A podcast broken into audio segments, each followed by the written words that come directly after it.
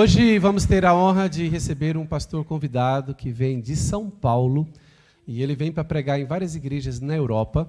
E eu já tinha ouvido falar dele bastante pelas redes sociais, é um conferencista, mas eu não ainda conhecia pessoalmente. Tivemos o prazer de nos conhecer pessoalmente só hoje mesmo.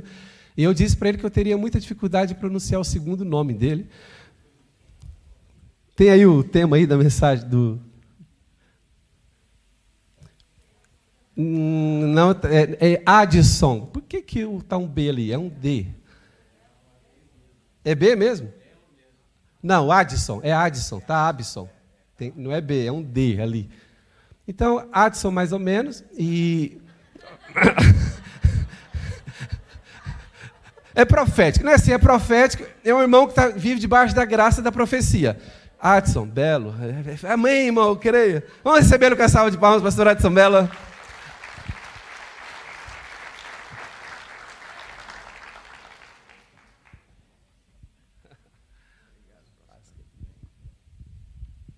Bom dia, graça e paz.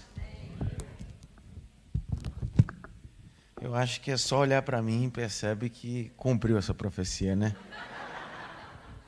Que felicidade estar com vocês essa manhã, servi-los. E eu tenho certeza que Deus tem grandes coisas para nós. Queria te convidar a abrir em Lucas capítulo de número 4, por favor.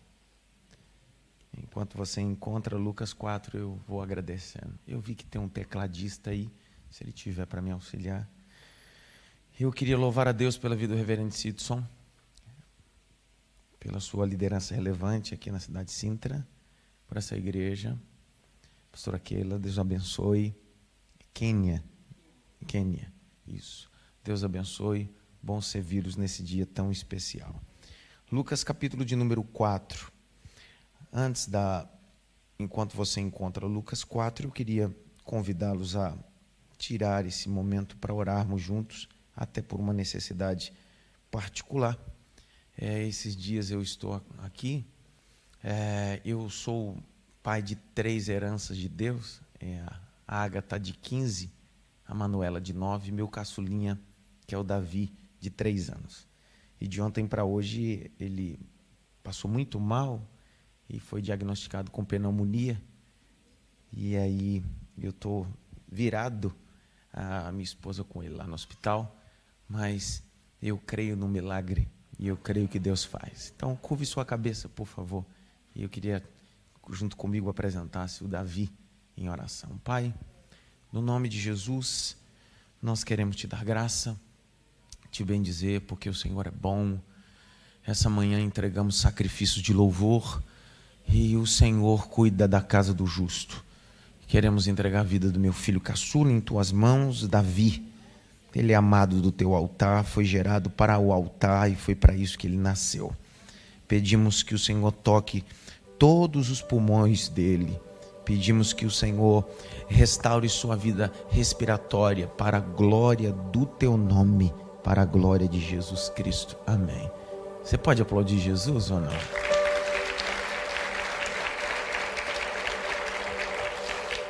Eu pastorei em São Paulo é, eu sou a terceira geração de pastor na minha família.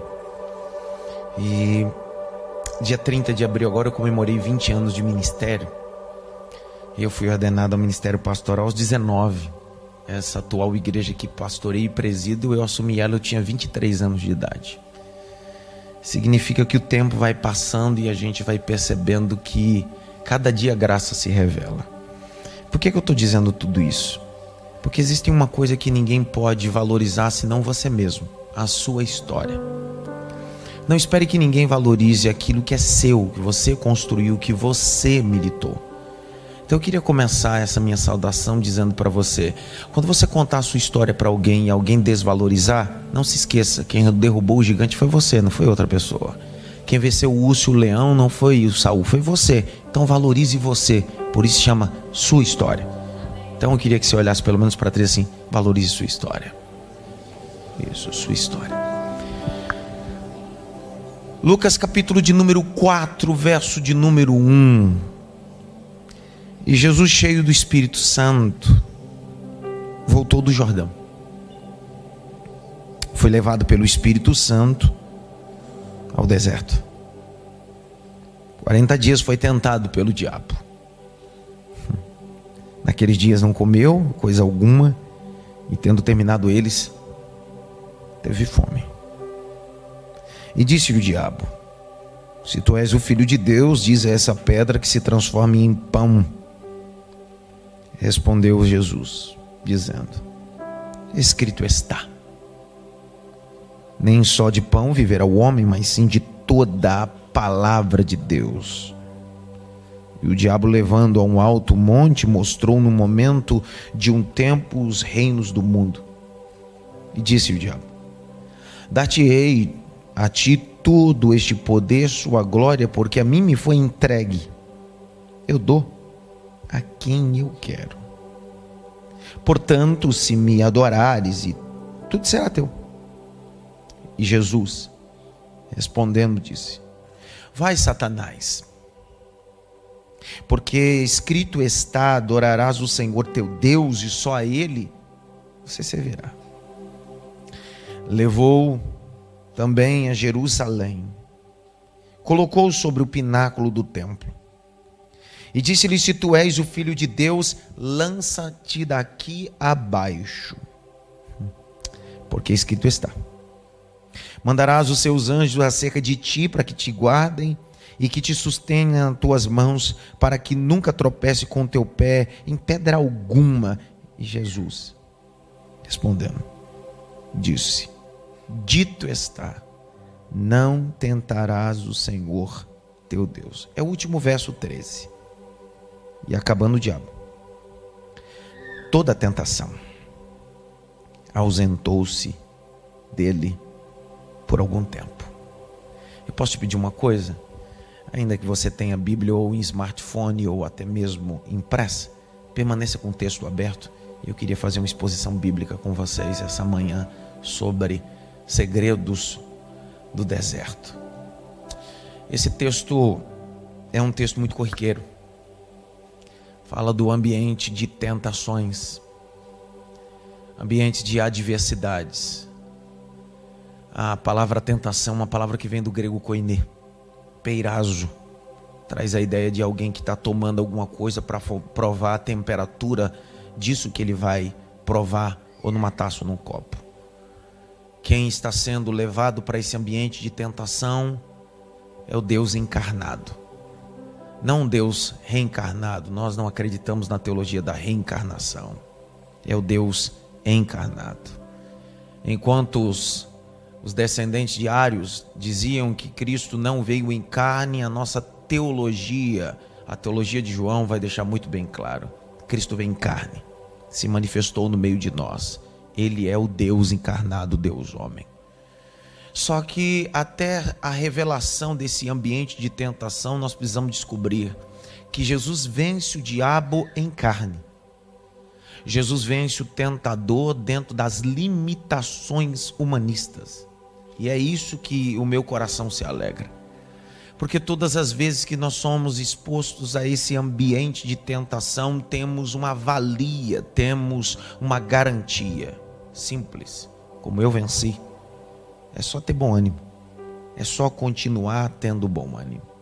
Só que até esse ambiente da tentação do capítulo 4 há uma guisa introdutória, um pano de fundo que eu queria com vocês nesses primeiros 10 minutos projetar para que nós tenhamos entendimento sobre o capítulo de número 4 de Lucas, que é o mesmo texto que está correlacionado ao capítulo 4 de Mateus. Jesus se manifesta antes do seu ministério em três períodos. Quantos períodos? Quantos períodos? Não, não ligue se eu perguntar para você várias vezes. Como educador, a gente vai perguntando e a gente.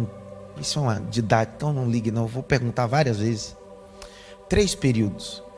Quando esse Cristo se manifesta em carne, a primeira vez que ele se manifesta, ele se manifesta em um ambiente que poucas pessoas queriam estar.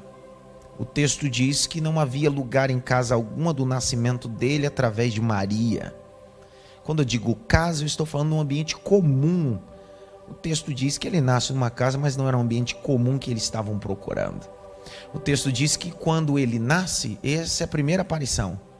E essa aparição está manifesta com alguns magos. Quantos magos? Quantos magos? Alguns magos. O texto não disse é três magos. A Bíblia diz que alguns magos. Por que alguns magos? Às vezes a gente coloca em nossa mente que só porque tem três presentes, tem três magos. Quantos aniversários você já foi e não levou presente? Não significa, né? O texto diz, é claro, o texto é claro, o texto diz, e os magos, está em plural, pode ser dois que levaram três, pode ser dez que levaram três. É mais fácil ser dez que levou três, né? O texto diz que eles levam três presentes. Grite bem alto, presentes. Perceba comigo. Haviam três pessoas naquele ambiente. Havia José, a quem o anjo apareceu e disse: abraça esse projeto. Havia Maria, a quem ela gerou o Filho de Deus através do Espírito. E Jesus Cristo encarnado. Só que o texto diz que esses magos trazem três especiarias, abrem os seus tesouros e adoram Jesus. Percebeu? Esse ambiente pode ter José, pode ser Maria, e ambientes de pessoas importantes, mas o único que deve ser adorado nesse ambiente chama-se Jesus Cristo. O texto diz que eles abrem um tesouro e é um tríplice ministério. O texto diz ouro, incenso e mirra fala do tríplice ministério de Cristo, rei, sacerdote e profeta. É tudo que ele seria com esse Deus encarnado. O texto diz que diante dessa manifestação, em seguida, Herodes quer matar o menino. E o texto diz que o anjo aparece novamente a José. Grite bem alto: anjo. A gente gosta do negócio de anjo, né? Já percebeu que outro dia eu estava pregando numa igreja e eu passei o culto todo falando sobre Jesus, ninguém deu um glória. No final do culto, assim, um anjo pode entrar aqui hoje. Rapaz, o povo começou a glorificar. Parece que o anjo, parece que o anjo dá mais poder no ambiente do que o nome de Jesus. Deixa eu falar uma coisa para você. O nome de Jesus é maior do que anjo. O nome de Jesus é maior do que qualquer coisa. Jesus Cristo ressuscitou e venceu a morte. Ele é poderoso. O texto vai dizer, e é engraçado assim, que durante dois anos esse anjo pede para que José fique no Egito. O Egito não era um ambiente favorável, mas quando está dentro de um projeto de Deus, Deus te sustenta até no Egito. Eu vi um amém, mas foi só quatro. Às vezes Deus te leva para ambientes que você não quer estar, mas Deus garante o sustento nesse ambiente, porque Ele é Deus desse ambiente também. Por isso que o texto diz que eles trouxeram ouro, e mirra. E durante dois anos que o menino Jesus estava no Egito com José e Maria, foram isso que foram a, a matéria-prima para sustentar o projeto. Porque quando você decide gerar algo em Deus, Deus garante o sustento desse projeto. Liberei a primeira palavra. Vou de novo. Quando você decide gerar algo em Deus, Deus garante o sustento para você, para esse projeto que Ele deu para você. O texto diz que ele volta. Só que de repente aparece um gap, uma lacuna. Ele desaparece. A segunda vez que Jesus aparece, ele aparece aos 12 anos de idade, 12 para 13, o que o judeu chama de bar mitzvah. Bar filho, mitzvah lei, é um cerimonial. Só que José Maria sobe ao templo de Jerusalém não só para o bar mitzvah, mas sobe para uma das festas judaicas que eram sete, quatro intermediárias e três principais: tabernáculo, Pentecoste e Páscoa. O texto diz que eles estão nesse cerimonial, subiam de caravana até Jerusalém. O pit stop dessa cidade geográfica, Jerusalém, é Jericó. Tem 25 a 30 quilômetros. Há um caminho sangrento, alguns salteadores ficavam. Por isso que subiam de comboio e desciam de comboio.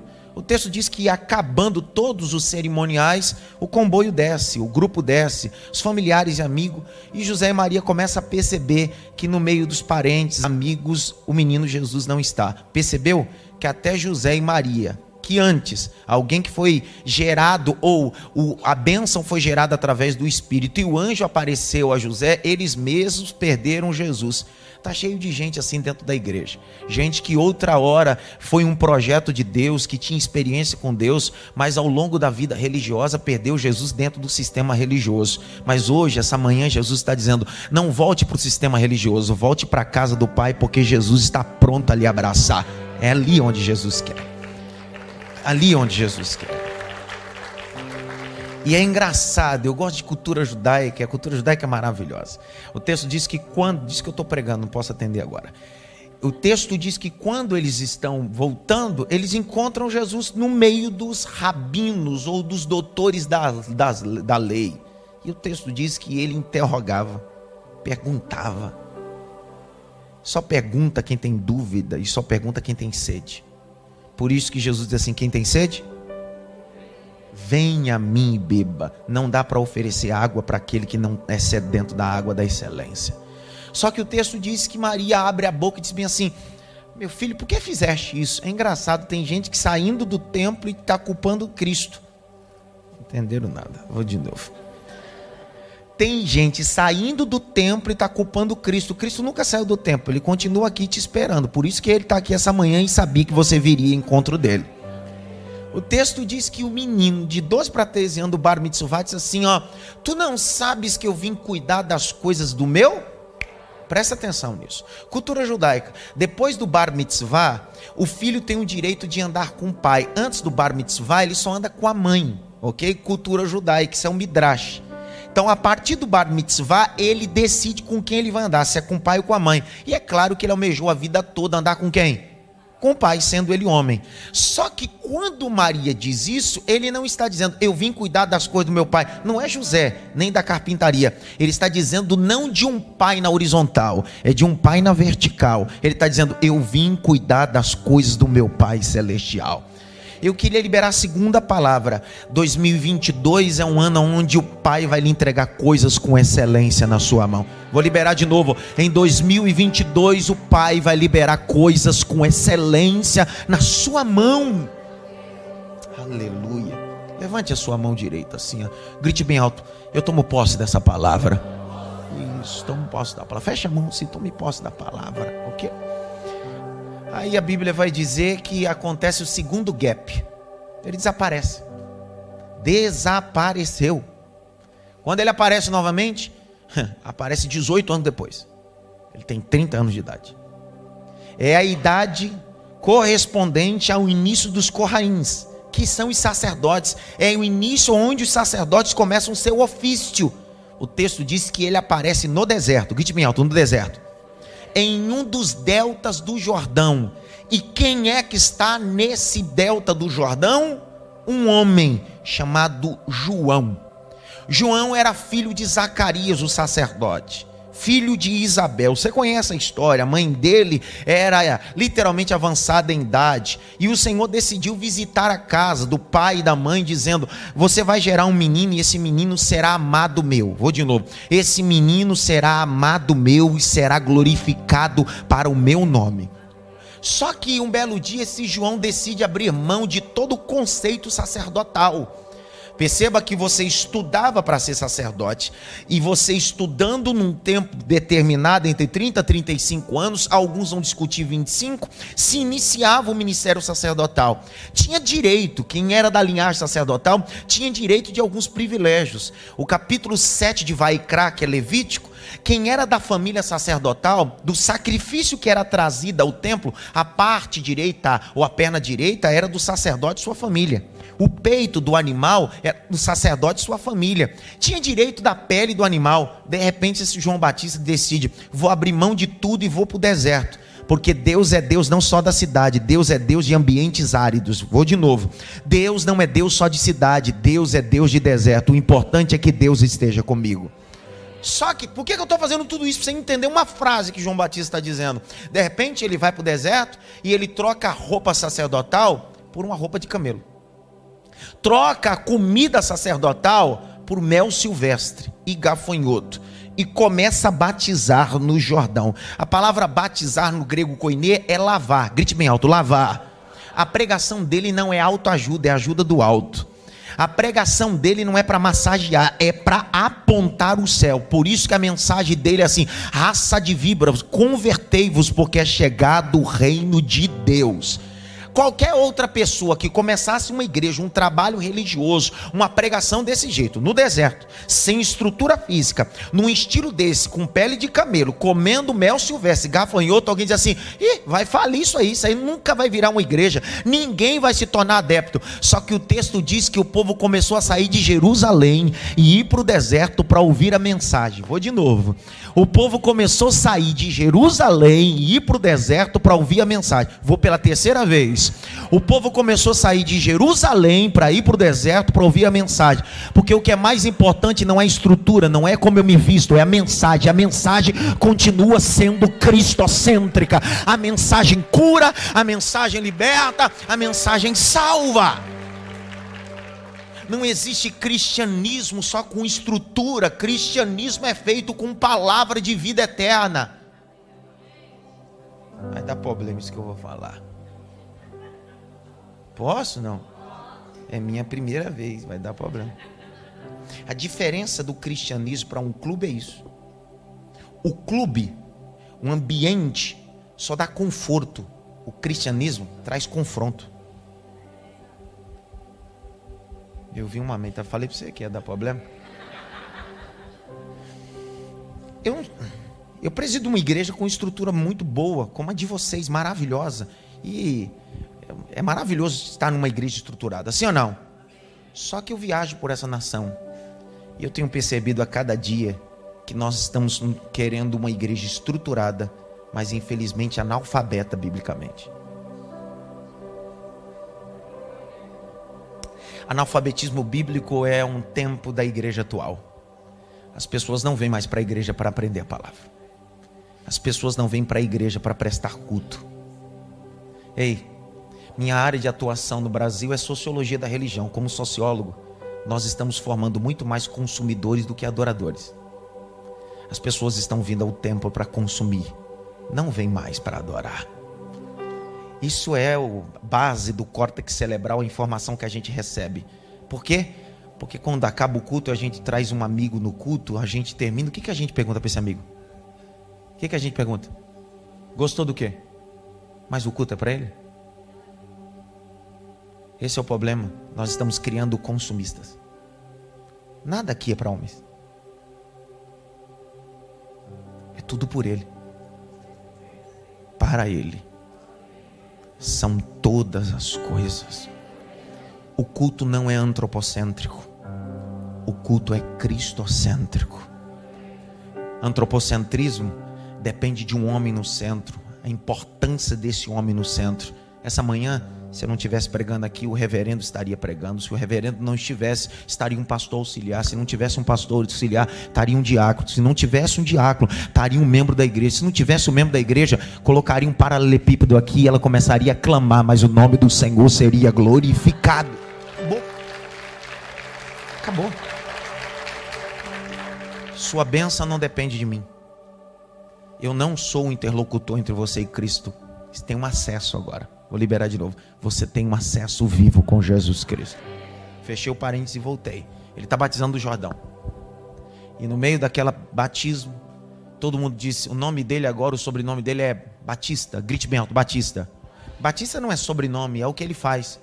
Porque nós não somos conhecidos pelo primeiro nome, nós somos conhecidos por aquilo que fazemos. Por isso que meu sobrenome é o quê?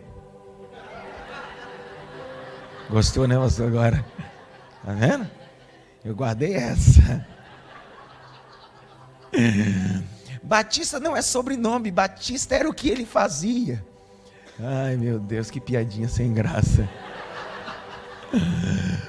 O texto diz que ele batizava e a mensagem dele era de confronto, de alinhamento. Só que um belo dia, ele está batizando no delta do Jordão, ele levanta a cabeça. Quando ele levanta a cabeça, quem é que está na fila? Ele diz: Peraí, tem alguma coisa estranha. Tem algum estranho. Todo mundo que vem aqui vem para ser limpo. Só que quem está na fila é mais limpo que todo mundo. Na verdade, ele é a água que limpa a humanidade. Uou. E aí a, a, gente precisa entender, como o reverendo disse, é o peso da cultura do texto. Nunca exerça inculturação no texto. Não coloque a sua cultura no texto. Respeite a cultura do texto. Por isso que eu dei toda essa guisa introdutória, porque é a cultura do texto. Ele é filho de sacerdote, estudou para ser sacerdote, sim ou não? Olha a expressão que ele utiliza: Eis o Cordeiro de Deus, artigo definido, que tira o pecado da humanidade.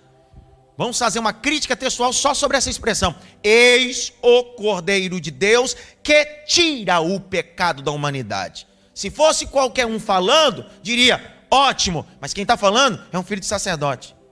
Alguém que estudou na escola do sacerdócio que entende sobre expiação. A palavra expiação no hebraico é pacificar. E a expiação era feita uma vez por ano, aonde o sangue do cordeiro era aspergido sobre a tampa da arca chamada de propiciatório. Durante 365 dias, o sangue cobriu o pecado do povo de Israel. E só durava 365 dias. Era um cordeiro anual. Só que esse João está olhando, está dizendo: peraí, primeira coisa, Jesus não é mais um cordeiro, Jesus é o cordeiro. Dois, ele vai dizer assim: até hoje, todo cordeiro era imolado e o sangue dele só tinha poder de cobrir pecado. Ele, quando morrer, o sangue dele não vai cobrir pecado algum, o sangue dele vai tirar todos os nossos pecados.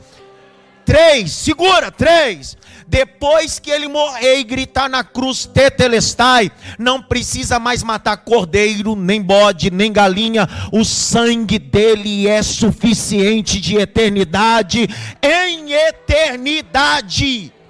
É aí, é a carga da mensagem, é a carga da mensagem. Eu termino, termino ou não? Sim ou não? Vocês não estão com fome? Nem eu. Eu vou até as duas da tarde, cinco, para mim. Sou bariátrico mesmo.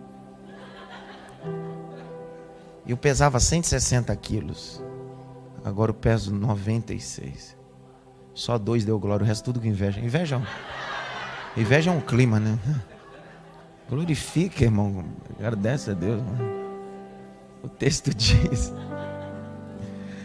que quando Jesus se manifestou para ser batizado, João Batista olhou para Jesus e disse bem assim: eu não sou digno de desatar a alparcas dos teus? Aí Jesus olhou para ele e disse assim: Verdade. Verdade. Não foi isso que Jesus disse? Jesus olhou para ele e disse assim: Você precisa concluir o teu ministério para que eu possa começar o meu. É aqui onde o Espírito falou comigo essa manhã. Ele disse assim: Adson, anuncia à igreja que existem coisas que só vão iniciar quando você fechar outros ciclos. Não há ciclos novos quando você não fecha os velhos. Vou de novo. Não há ciclos novos quando você não fecha o velho.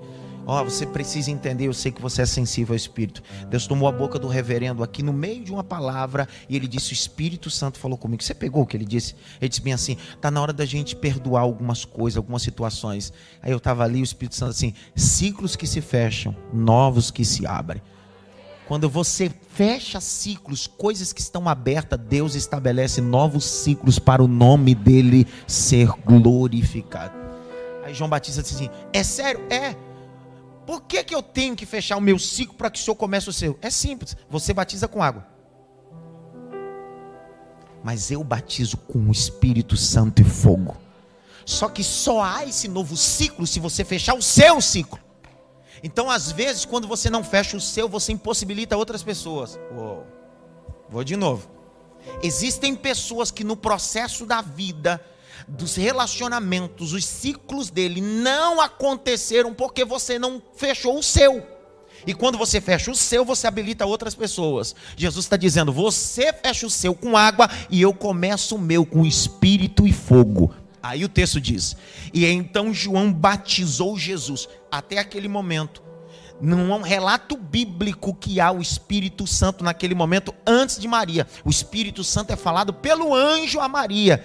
Você não vai ver Deus falando em nenhum momento, você não vai ver o céu aberto em nenhum momento. Só que o texto diz: "E então João Batista batizou Jesus, e quando ele saiu da água, três coisas aconteceram." A Bíblia diz: primeiro, o céu se abriu o Espírito desceu como forma corpórea de uma pomba e pousou sobre ele. E número 3, o Senhor falou publicamente: Esse é meu filho amado em quem tenho prazer. Está dando para entender? Quando você faz o que Deus determinou para que você faça, você entende que o céu se abre, o Espírito desce e a voz diz: Você é meu filho. Então não relute, faça o que Deus determinou para você. Aí, diante de tudo isso, acabando o batismo, começa o capítulo de número 4. Olha lá, o capítulo 4 de Lucas, verso 1. Essa guisa introdutora para entender o 4. Olha o verso 1. E Jesus, cheio do Vamos lá. E Jesus cheio do voltou do Jordão e foi levado pelo Espírito aonde? Grite bem alto, cheio do Espírito. Nós não somos, e eu acredito que a igreja que não é, já percebi, a igreja, nós não somos sensacionistas. Não é isso, reverendo? Nós somos continuistas. Nós cremos nos dons. Os dons não estão estabelecidos sobre a igreja de Atos Apóstolos. Nós acreditamos em 1 Coríntios 12. Os dons estão distribuídos à igreja. Nós somos continuistas. Nós não acreditamos em ato patético. Acreditamos em atos proféticos de Deus. Eu vi um amém. Nós não acreditamos em doidices religiosas, acreditamos no embasamento bíblico que o Espírito de Deus distribui os dons para edificação da igreja. Diga glória a Deus por isso. Só que toda vez dentro do nosso movimento pentecostal, quando se diz assim, você é pentecostal, a primeira coisa que a gente imagina é alguém cheio de dons espirituais. Alguém falando em línguas estranhas, alguém interpretando, é, entre outros dons que existem em 1 Coríntios 12. Só que o texto está dizendo que Jesus está cheio do Espírito Santo. Grite bem alto, cheio do Espírito Santo. Jesus não está falando língua estranha aqui. Não tem glossolalia aqui. Jesus não está revelando.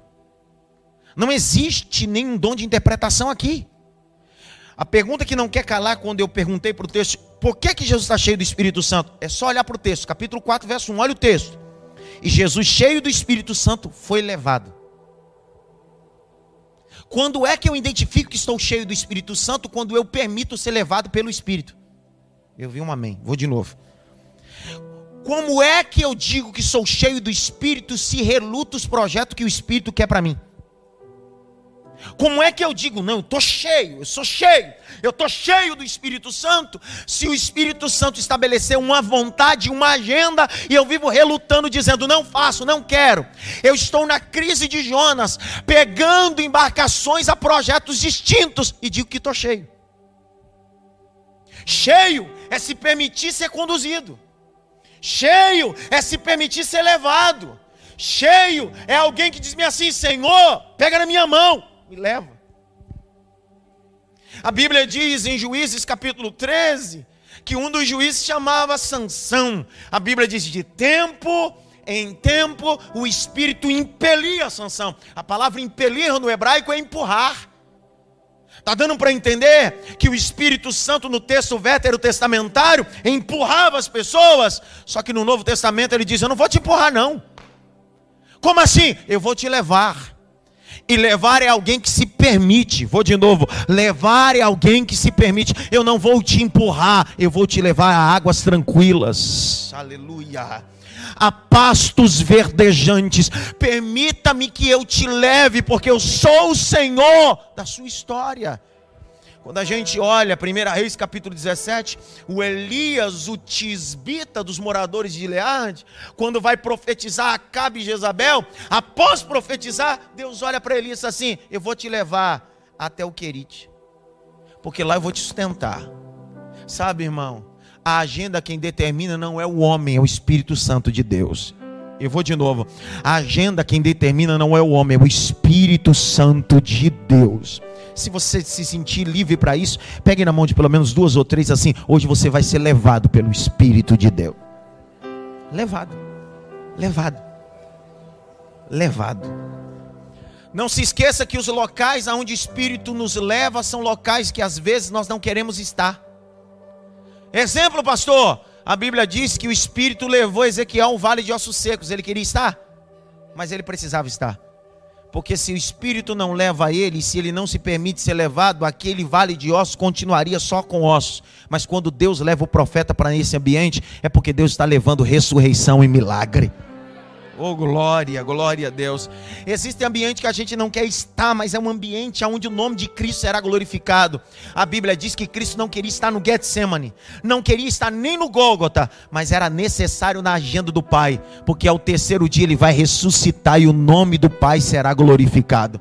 Não relute, eu senti o peso da mensagem agora. Não relute pelas agendas que Deus determinou para você. Não relute pelos propósitos que Deus colocou na sua mão. Ainda que seja árido, seja um deserto, seja um vale, seja momentos difíceis, o Senhor está dizendo: a agenda é minha, o propósito é meu, tudo isso fui eu que estabeleci para você. Grite bem alto, Espírito Santo. Mais alto, Espírito Santo. Me leva. Pergunta que não quer calar. Palavra levar, segundo a cultura helenista, traz uma ideia muito peculiar nossa.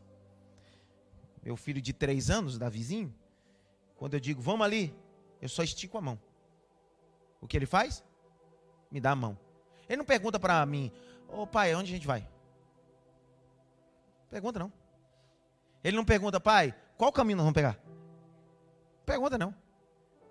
Ele nem se preocupa do carro que vai passar na avenida, em olhar para um lado, olhar para o outro, porque ele se permite ser levado. Não sei se você entendeu.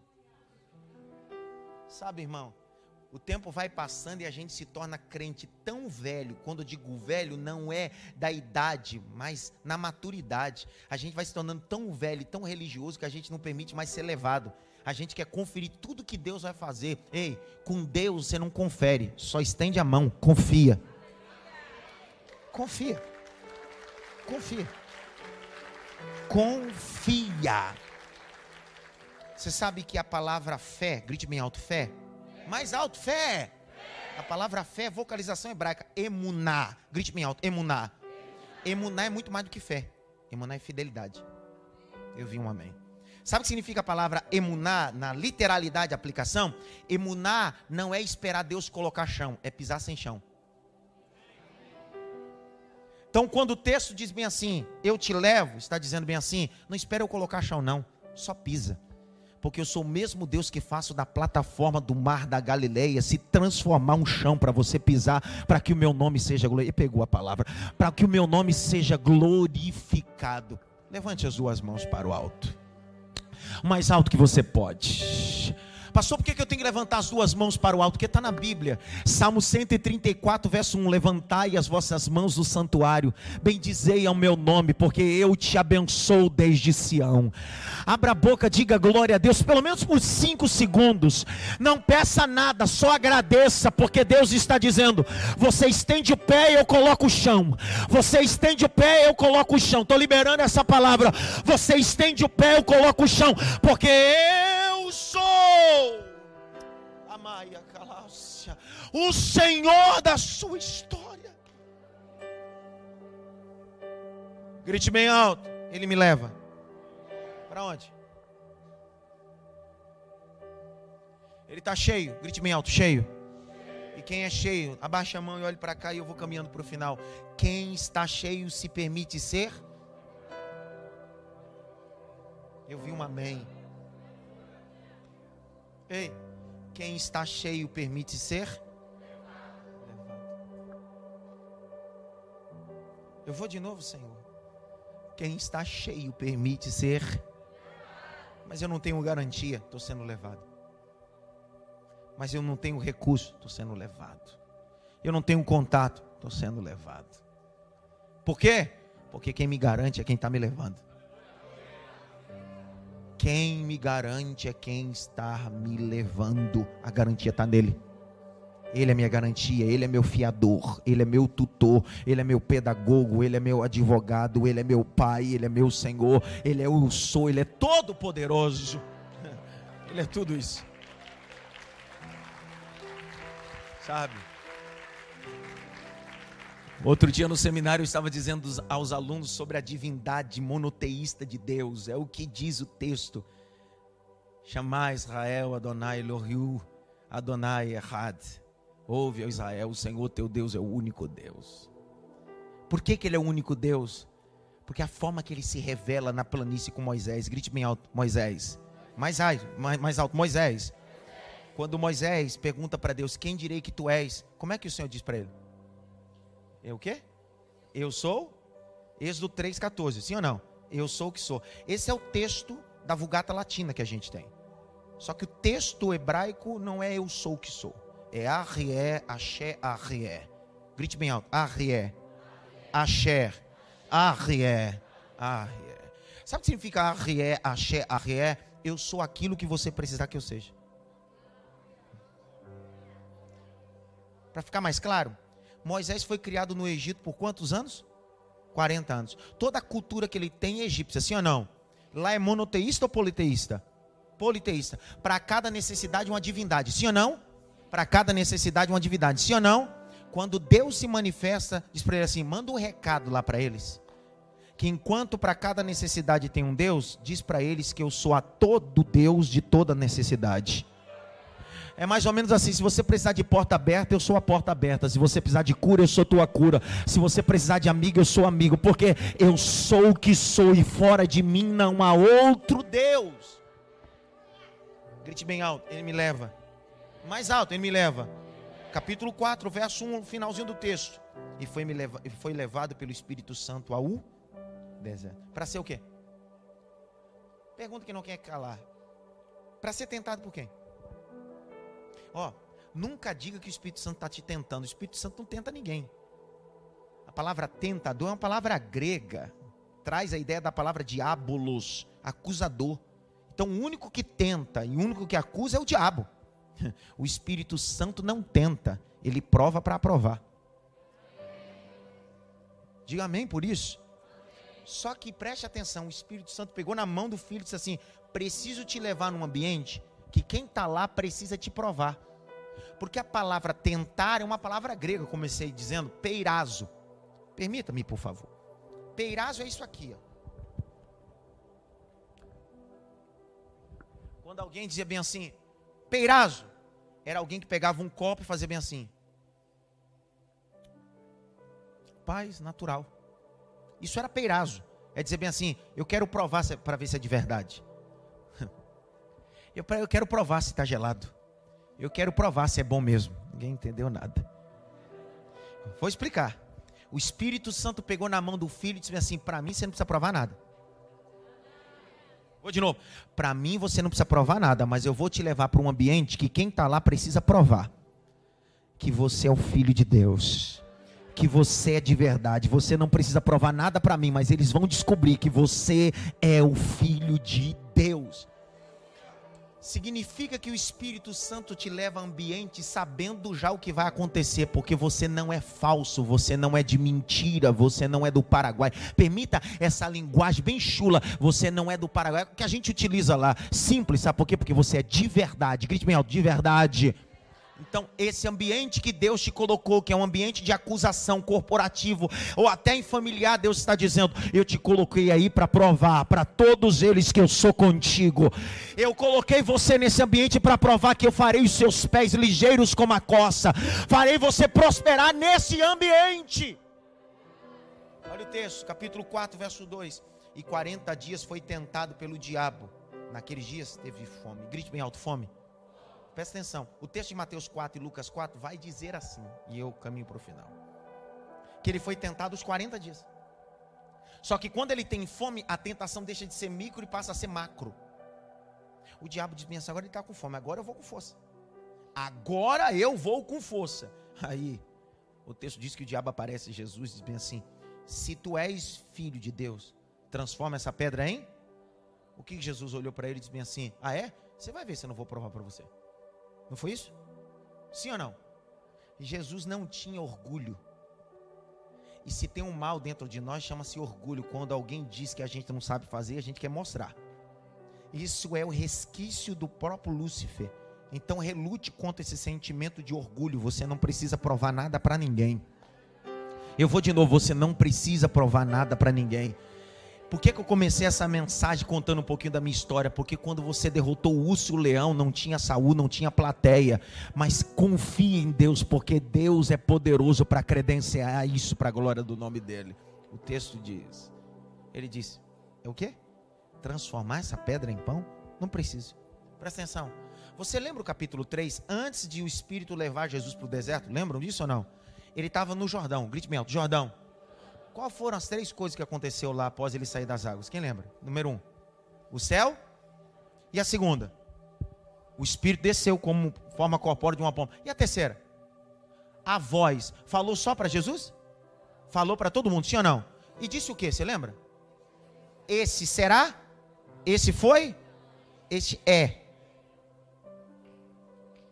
Presta atenção, antes do Espírito levar Jesus para o deserto para a tentação, o próprio Deus já preparou o filho dele para a tentação, dizendo: Você não precisa provar nada para ele, porque eu já gritei publicamente que você é meu filho. O deserto não muda o que você é para mim, a sua dificuldade não muda o que você é para mim. Hoje você pode estar no deserto, a porta fechada com dificuldade, mas eu já gritei publicamente no meio de todos: Você é meu filho amado, você é minha filha amada. Levante a mão direita assim bem alto, mais alto. Grite bem alto, eu sou filho. Bate pelo menos em três mãos assim, você é filho de Deus. Bate assim na mão dele. Pelo menos em três assim, você é filho. Você é filho.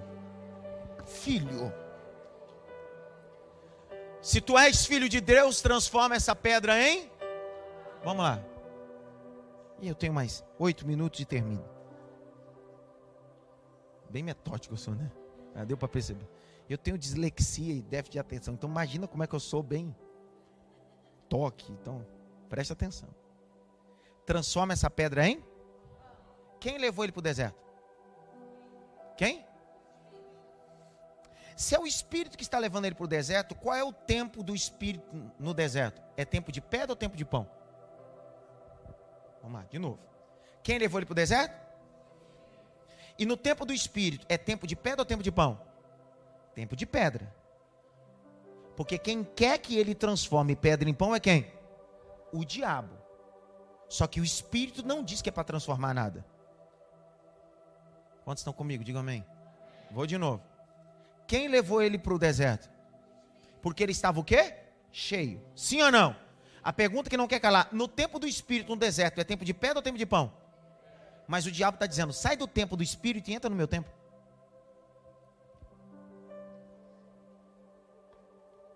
Dá um jeitinho. Você está com fome. Você tem uma necessidade. Você consegue. Só que Jesus vai dizer para eles assim: escrito está, ó, presta atenção nisso aqui. Quem está cheio do Espírito, não vence o diabo com outra coisa senão com aquilo que está. O ambiente da tentação e das guerras espirituais não é ambiente de palavra de efeito ou glossolalia só. O ambiente de tentação só é vencido quando eu conheço a verdade. Quando eu conheço a palavra nenhuma metodologia neo, nenhuma metodologia nova tem o poder de expulsar demônios, não tem poder algum. Foi Jesus que disse: Em meu nome, vou de novo, em meu nome, vou de novo, em meu nome. Não mudou. Meu avô falava isso, meus pais falavam isso, eu continuo falando, ensino os meus filhos. Por quê? Porque está na Bíblia. O ambiente da tentação é o ambiente da palavra. Grite bem alto: ambiente da palavra. Estude mais, busque mais, porque o tentador não vai resistir o que Deus tem para você. O texto diz que Jesus decidiu viver o tempo do Espírito, e o tempo do Espírito era tempo de pedra ou tempo de pão? Então por que você não está aceitando o tempo do Espírito? Por que você está querendo transformar esse ambiente quando o Espírito diz esse ambiente vai te forjar?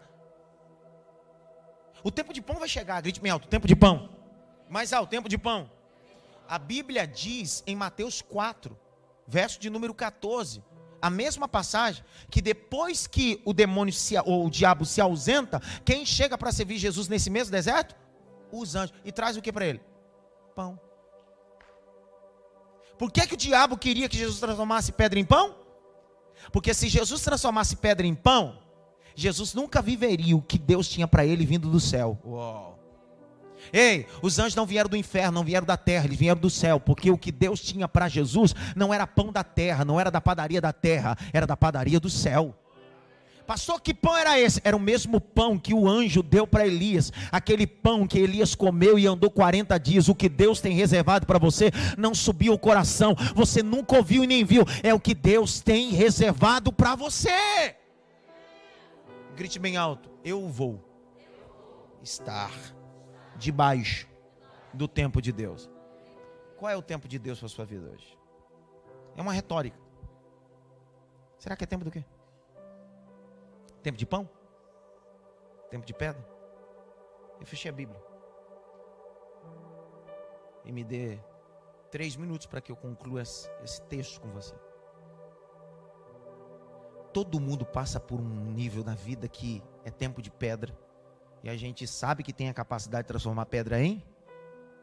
Só que quando eu transformo isso, eu saio do projeto que Deus tem para mim. Ei, para derrotar um Golias, pão não resolve. Só pedra. para saciar a sede de um povo no deserto, pão não resolve. É da rocha que sai água. Quando Jesus se manifesta, ele não se manifesta só como pão, é como pedra de esquina. Respeite esses tempos da vida. Aqueles momentos que você tenta de tudo e parece que a coisa não vai, mas o Senhor está dizendo: Eu estou contigo. Quem te levou para esse deserto foi eu. Eu garanto o teu sustento, eu garanto a tua experiência. Só me deixe eu te levar. Eu não estou te empurrando, eu estou. Eu senti o peso da mensagem. Eu estou te levando, eu não estou te empurrando. Sabe? Hoje eu dirijo um instituto teológico conveniado com o MEC em São Paulo. Já tem 14 anos. Hoje nós temos quase 1.300 alunos é um dos mais importantes seminários para a glória de Cristo. Mas quando eu terminei o meu internato, eu saí aos 19, fui direto pastorear. E aí depois pastoreando, fui fazer um pós em ciência da religião, fui fazer hebraico na PUC, fui fazer crítica textual no Mackenzie, sendo um dislexo. Eu tenho dislexia.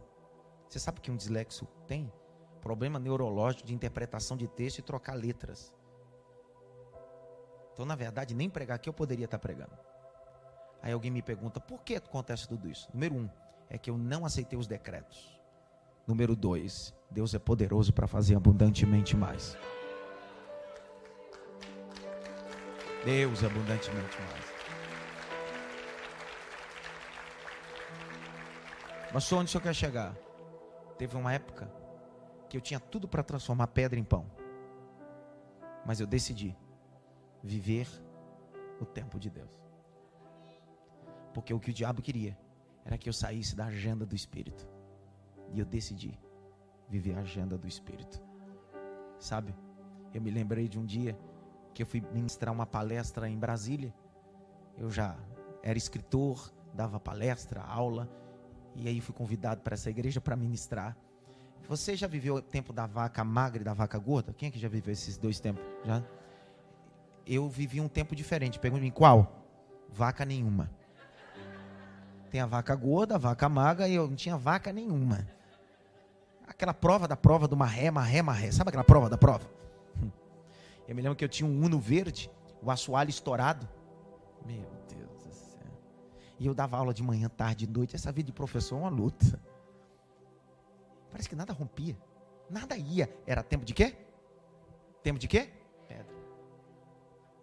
Eu estava ministrando sexta, sábado, domingo de manhã na catedral em Brasília, ministrando. Quando antes de eu ministrar a aula, uma conferência, uma senhora que ia para o Senegal fazer missões, tomou a palavra, o pastor presidente deu para ela, e ela disse: À noite eu vou estar aqui, o pastor me deu liberdade, traga uma oferta. Quando ela disse: Traga uma oferta, o Espírito Santo disse para mim assim: Pegue todo o material que você vender e a oferta que vão lhe entregar, entregue para o Senegal. Prova? Da prova? Eu disse: É o diabo falando comigo. Eu não posso mentir. Eu disse: É o cão. Fui para o hotel. Eu disse: Senhor, se é o Senhor nesse propósito, de uma noite, quando eu chegar, eu vou dar de cara com essa senhora. Olha como a gente é capcioso. Eles me pegavam no hotel e a única porta de acesso é como se fosse aquela porta que está no fundo ali, mas aquela porta fosse no altar, reverendo. Então o motorista vinha, me deixava aqui, então eu já subia direto para o altar. Seria impossível encontrar com a senhora. Impossível. Olha o que eu fiz. Se for o Senhor é nisso. Eu sabia que não, não ia acontecer. Eu disse, está na benção. Quando o motorista me deixou, ele abriu a porta. Quem é que está vindo no corredor? Ela. Eu disse, meu Deus eu disse, no final a senhora me procura em lágrimas. Eu disse, ela me procura porque Deus me disse para me dar uma oferta para a senhora e etc. Ela disse, ela, ô oh, glória, ela me viu em lágrimas, acho que ela disse assim, olha a presença de Deus, era choro de tristeza mesmo. Eu não vou mentir. Tristeza, eu disse, meu Deus. Fui, preguei. No final, os materiais, oferta, entreguei para ela de missões. Embarquei de Brasília, São Paulo, cheguei em São Paulo, já pastoreava na Vila Maria, peguei meu Uno Verde, fui fazer algumas atividades, alguns networks, etc. Quando eu estou voltando na Dutra, quem conhece a Dutra aqui em São Paulo? Fundiu o motor. Isso era segunda-feira. É prova da prova. É tempo de pedra é assim. Tempo de pedra, tudo acontece. Tudo pesa, tudo é complicado. Só que na terça-feira tem culto de mentoria na nossa igreja, 15 anos, nesse culto, eu ministro. E aí, durante o dia, um irmão disse: Pastor, tá por onde? Eu disse: Eu vou para Vila Maria. na época eu morava em São Miguel Paulista. Ele disse bem assim: é, Vem para cá, vem almoçar comigo. Eu cheguei lá para almoçar e disse: Pastor, vamos ali comigo. E depois de lá a gente almoça. Eu disse: Vamos. Cheguei lá, ele falou: Receber um dinheiro aqui numa concessionária que o rapaz me deve e tal, não sei o que lá. Eu falei, vamos. Aí eu entrou, disse, pastor, fica aqui, eu vou subir. Ele subiu. Quando ele desceu, ele disse, pastor, Deus disse para mim te presentear. Abre a mão. Eu abri a mão, ele jogou uma chave, disse assim, pastor, esse é o seu novo carro, um palio completo. Tá aí, senhor. Sabe naquele dia que Deus disse para mim? Aquele dia eu nunca esqueci. Deus disse para mim assim: se você obedecer o tempo de pedra, eu te coloco no tempo de pau. Eu terminei. Fique em pé. Pastor, o senhor está querendo dizer que se eu der um carro, deu. Não, não, não é sobre isso, não. Fica tranquilo. Eu estou dizendo que o que eu vivi, você vai viver. Sua unção é do tamanho da sua missão. Sua unção é do tamanho da sua missão. Olha só. Dia 30 agora eu comemorei 20 anos de ministério. Quando foi o ano passado, entre a pandemia ainda, a Sociedade Bíblica do Brasil, a maior de todas, casa publicadora, decidiu me convocar para uma reunião executiva. O projeto deles, lançar uma Bíblia com comentários meus. E eu disse, meu Deus. E eu disse bem assim, mas essa Bíblia para ser lançada precisa de alguns pontos importantes. Ele disse quais são? Primeiro, obedecer o cunho linguístico da Bíblia, a revisão de 2017, NAA, a melhor tradução que existe dentro dos textos originais. Ok. Segundo, quem é que gosta de escrever na Bíblia? Eu gosto de escrever na Bíblia. E principalmente, é, é, antigamente a Bíblia não tinha espaço. Eu disse assim, eu queria uma Bíblia com espaço. Ele disse, vamos fazer uma Bíblia com espaço. E aí, falei assim, outra mais, eu queria uma folha que a gramatura fosse o dobro. Porque a folha da gramatura que a gente tem uma coisa, a gente escreve e sai no fundo. Eu disse, é o dobro. Ele disse, pastor, mas isso aqui vai carecer demais. Eu disse assim, mas não é caro, é valor. Para quem usa sempre, e eu disse, outro mais, eu queria colocar 3.500 guias introdutórios teológicos meus. Eu queria colocar um curso de crítica textual, hermenêutica e exegese. E aí, o camarada que soube viver o tempo de pedra, quando foi agora, 45 dias atrás, no Brasil, em todas as livrarias da Sociedade Bíblica, foi lançada a minha Bíblia de estudo, pergunta por quê.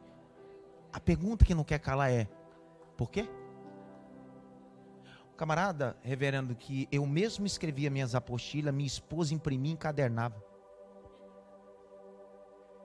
Há 20 anos atrás.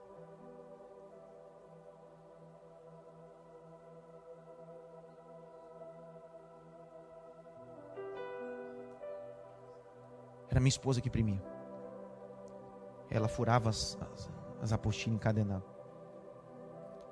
Valeu a pena o tempo de pedra.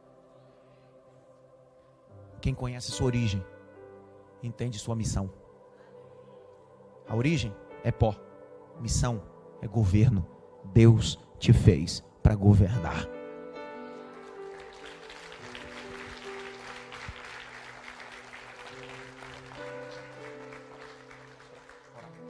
Eu termino orando por vocês.